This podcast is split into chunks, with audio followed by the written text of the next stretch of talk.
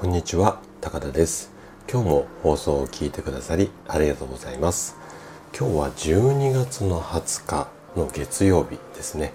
月曜日今週もまた1週間始まりましたね。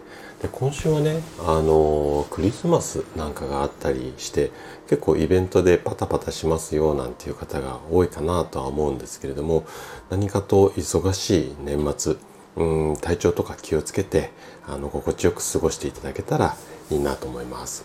はい。じゃあね今日のテーマなんですけどね。今日はね恥をかこう。こんなお話をさせていただこうかなというふうに思っています。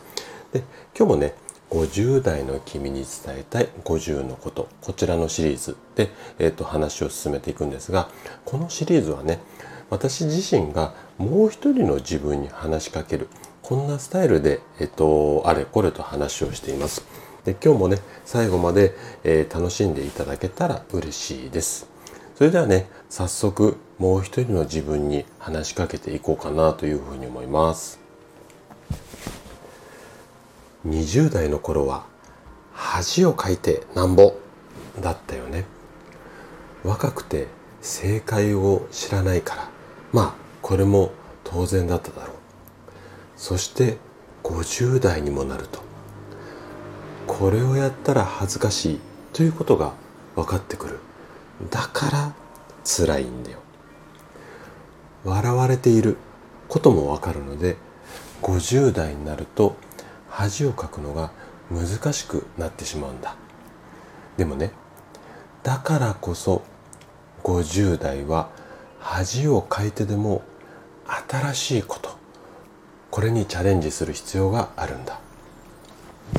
今の時代20代の部下にパソコンの使い方だったり SS ごめん SNS の使い方などを教わることも多いと思う。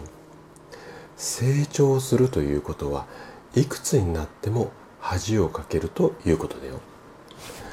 50代で恥をかける人は周りからかっこよく見られるもの。君はこれでも恥をかくのが怖いかい？今日君に伝えたかったこと。それは恥をかこう。今日のお話はここまでとなります。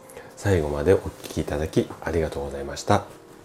今日のお話がね人生のヒント。そしてこのラジオがあなたのサードプレイスになれば嬉しいです。それではまた次回の放送でお会いしましょう。